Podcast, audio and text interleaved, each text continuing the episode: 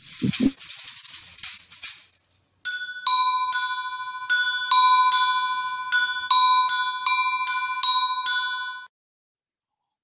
São Paulo, meio-dia, mais um minuto. Está no ar mais uma edição do programa Redemoinho, hoje tratando das questões deste nosso Brasil brasileiro.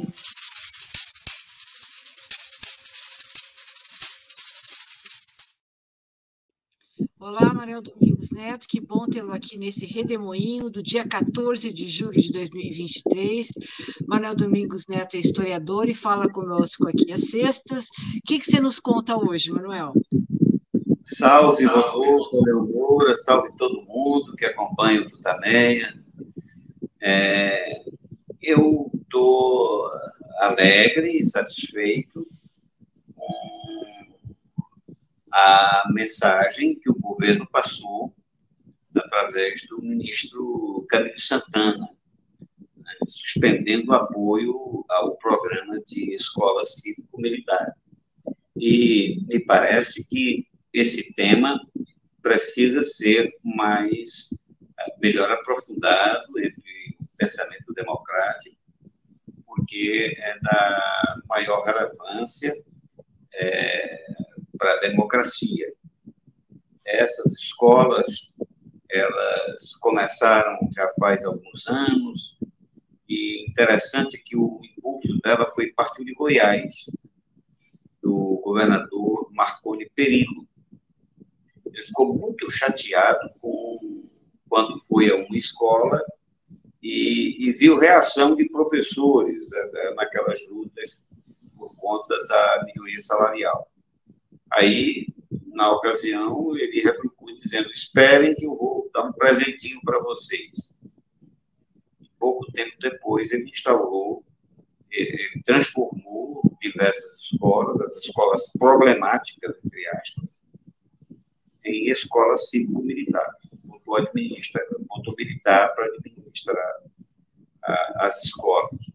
E com o avanço do movimento fascista, essa, essa iniciativa serviu como exemplo, e o fato é que por todo o Brasil surgiram diversas escolas, não apenas de, de iniciativa de governos estaduais e prefeituras, mas até, por exemplo, do, do SESC, né, do Serviço Social do, do Comércio. Ah, quando o governo é, Bolsonaro assumiu, ele estabeleceu, por decreto, um programa de incentivo chamado PECIM, é, Programa é, de Escolas Cívico-Militares. E, finalmente, ontem, o governo suspendeu esse programa. Seria interessante, nós temos aí, a, a, a, ouvimos a fala do, do ministro Camilo Santana, é uma fala extremamente importante porque revela o conflito, conflito entre é, a legislação é, existente que regula e orienta a, a, a, educação do Brasil, a educação básica e e essa e, e essa iniciativa que tomou voo no governo Bolsonaro com é, mais de 200 escolas envolvendo 120 mil é, alunos. Se, se pudesse passar, Rodolfo, seria bacana. Esse programa de educação escola civil militar foi criado por decreto, não foi por lei. Não passou por esse Congresso. Foi uma decisão unilateral do Ministério da Educação à época, que na Lei de Diretrizes e Bases, que é lei, que no Plano Nacional da Educação, que é lei, não há nenhuma menção ou estratégia de incluir as Forças Armadas na educação básica desse país. Não há menção a isso. Há um conflito normativo, que inclusive o meu jurídico, junto com a AGU, junto com a CGU, está discutindo. Porque nós estamos repassando recursos para as Forças Armadas. Recursos do Ministério da Educação estão indo para as Forças Armadas para pagar coordenadores, monitores das Forças Armadas em escolas brasileiras. Nós temos 138 mil escolas nesse país apenas 200, a adesão a esse programa foi mínimo, meu caro deputado. Representa 0,28% das escolas. Pode rir, não tem problema, eu respeito. 0,28. Eu acho que ele revelou aí o conflito né, que tem entre uma concepção de educação é, institucional adotada pelo Estado. Há muitos trabalhos mostrando, muitos não, há diversos trabalhos mostrando o confronto entre a concepção de escola militar e a concepção de educação prevista na própria Constituição brasileira. Prevista, sobretudo, na, na, na legislação aprovada em Congresso, como ressaltou o ministro. É, qual é a justificativa para essas escolas? A principal é, não é, não diz respeito à qualidade do ensino. Sempre falo que a qualidade do ensino é, é melhor, né? Que o ministro desmentiu. Desmentiu porque não, não, não há dados referentes a isso. Mas, a, a exemplo, o exemplo dos colégios militares do Exército, da Marinha e da Aeronáutica sempre é, ficam, está né? É, tá aí na, na, consciência de todos. Muitos que foram alunos é, dos colégios lembram como era bom, como era boa a qualidade do ensino. Mas a principal justificativa, aquela que cala mais fundo nos que aceitam essa ideia, é a segurança. Dado que uh, o ambiente escolar é, é, é minado pelo, é, pelas facções, é minado pela droga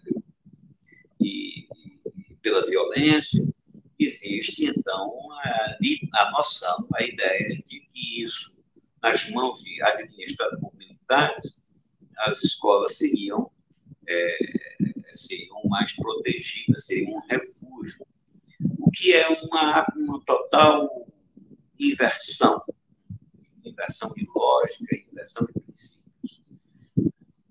A, a escola no Brasil, ela é admitida formalmente como é, é, legalmente, é a, principal, é a principal instituição de socialização da criança e da juventude.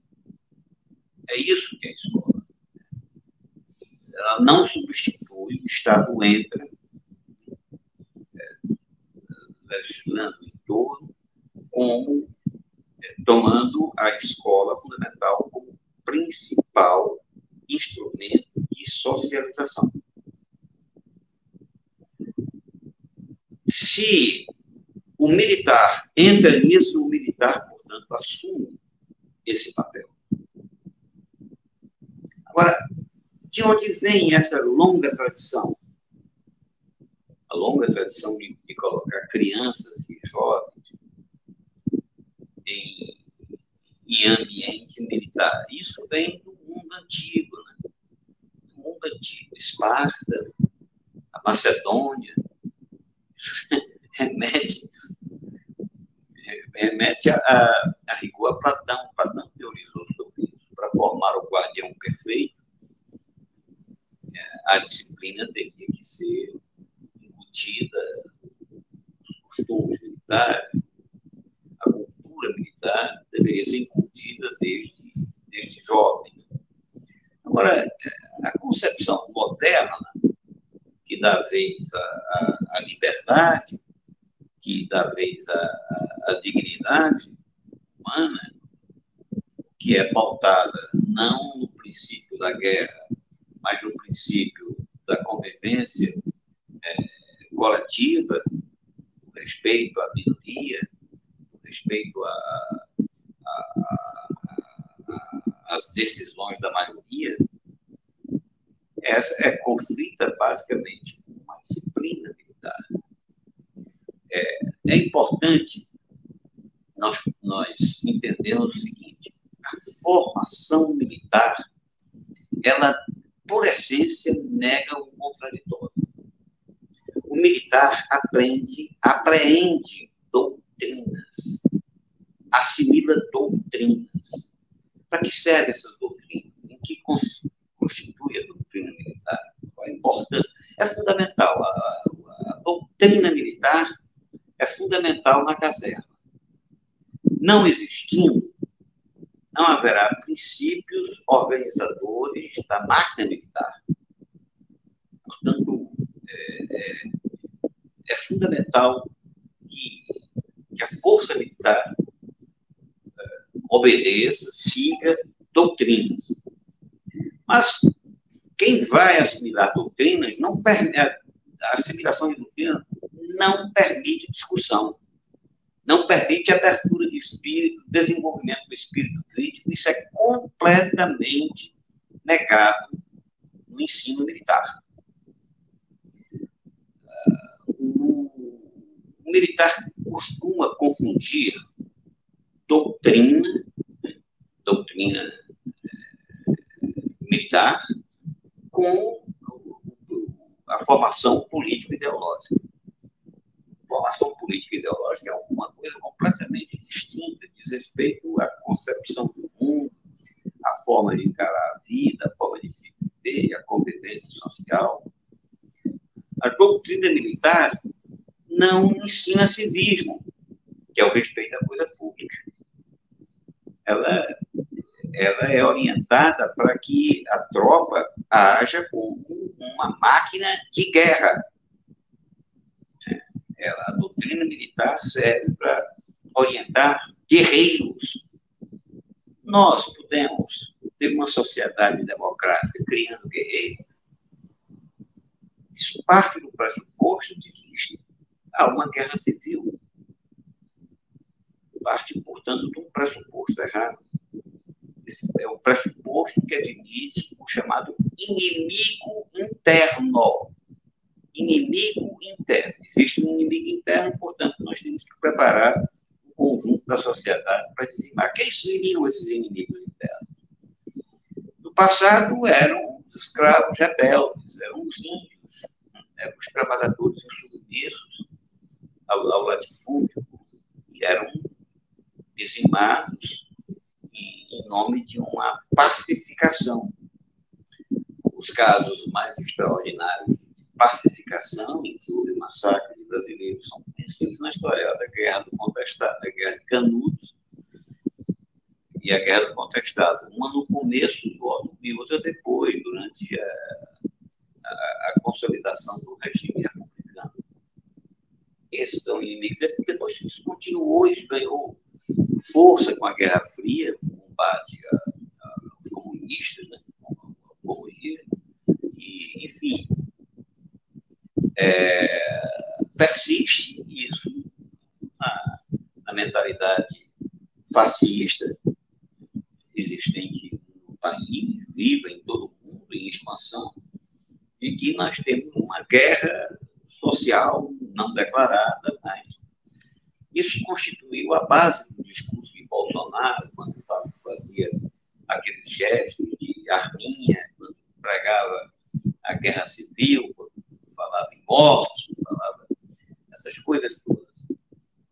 O, o ensino militar é, me parece nocivo.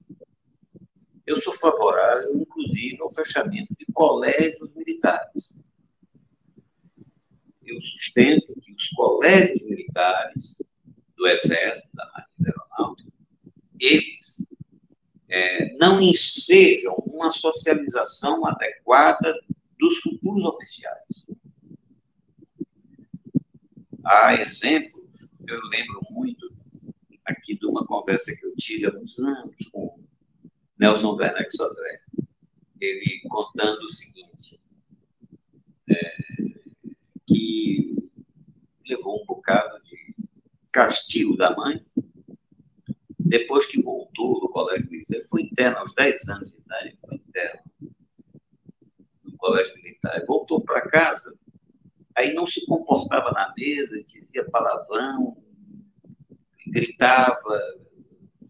Aí a mãe, a mãe dele pensou em desistir de colocá-lo no colégio militar, mas não havia muita opção, ele terminou se formando no colégio militar, é, ele induz ao comportamento de respeito corporativo, não, não induz a valorização da sociedade civil.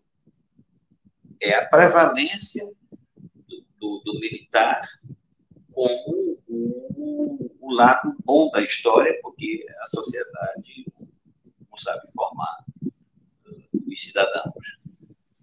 Então, é uma inversão princípio da democracia. É, os colégios militares fazem com que o futuro general passe a vida toda em ambiente castrense. Como aconteceu, por exemplo, com, com Vilas Boas, que confessou nas suas memórias, general Vilas Boas, confessou nas suas memórias que convivência civil ele só foi ter quando já era general. Foi na ESC que ele teve contato com o civil. Imagine a distorção na cabeça de um homem desse.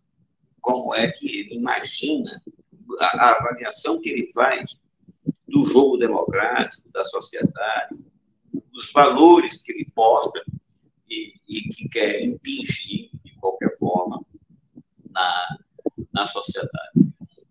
Eu sustento que, se nós quisermos uma reforma militar capaz de favorecer é, a, a democracia e a soberania nacional, capaz de conduzir as Forças Armadas para uma missão efetiva de, de defesa do Brasil, a extinção do colégio, gastar dinheiro do colégio militar é, é um desperdício, é nocivo. Nós precisamos de oficiais mais inseridos na sociedade, menos distantes, mais sensíveis. O colégio militar, é, ele anima, ele estimula a chamada endogenia, ou seja, a, o filho do militar vai ser militar porque o avô já foi militar, segundo Celso Castro, há cerca de 40%, 40 escalões superiores é composto de famílias, de filhos de famílias militares. Isso não é bom. Não? O recrutamento, inclusive a chegada aos altos escalões, deve contemplar o conjunto da sociedade. Se nós temos um, um, uma, um conjunto de oficiais pensando da mesma forma, do ponto de vista político, ideológico, é, é inconstitucional. Não há, não há ninguém de esquerda no alto comando. O alto comando não representa a sociedade, não reflete essa uniformidade de pensamento, ela deve existir apenas no que diz respeito ao emprego da tropa. A percepção social, a unidade política ideológica, ela é empobrecedora. Essa é a razão pela qual nós temos oficiais que realmente, sabe, uma vergonha, incapazes de refletir com mais largueza, incapazes de, de, de alguma sensibilidade né, em relação à sociedade. Nós temos um exemplo catastrófico né, do, do militar absolutamente insensível dirigindo um setor estratégico que era a saúde no momento de pandemia. Nós vimos o que, que aconteceu. Essa preponderância da formação militar querendo ser repassada a toda a sociedade, isso, isso não ajuda. Isso é uma coisa absolutamente arcaica, tem fundamento. Quem gosta do Brasil, quem gosta da democracia, quem gosta da, da soberania, da defesa da soberania nacional, sabe? É, não pode é, entrar nesse barco pior de tudo é que há muita gente convencida de que o colégio militar para criança, o ensino militar para criança é coisa boa. Depois da declaração do Camilo Santana, é, a maior parte dos governadores, talvez por motivos eleitorais, por convicções profundas, inclusive do PT, do PSB, embarcaram essa, defendendo que, dizendo que vão manter os colégios militares.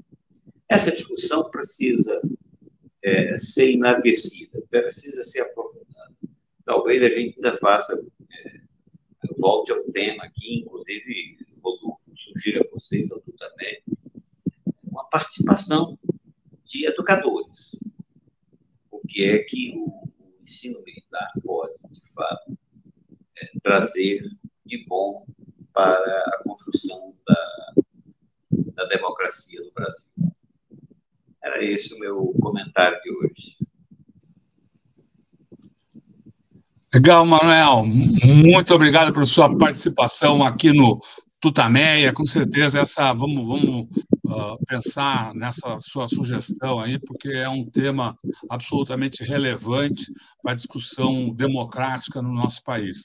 Tanto este no, no, mundo da educação, tanto é a questão das escolas militares, como a, a questão do, do, do, novo ensino médio, que, uh, mal comparando, mas, mas também é uma, foi uma tentativa do, do governo Bolsonaro de uh, enquadrar o pensamento uh, uh, criativo, o pensamento crítico nas escolas. Então, a gente agradece muito aí a sua participação aqui no Redemoinho, que é um programa que a gente transmite uh, ao longo da semana, sempre ao meio-dia, cada dia com um tema específico. Hoje conversamos sobre esse nosso Brasil brasileiro. Boa tarde, Manuel. Bom fim de semana. Bom fim de semana a todos que nos acompanham aqui. Tchau, tchau. Tchau, tchau. Vamos que vamos.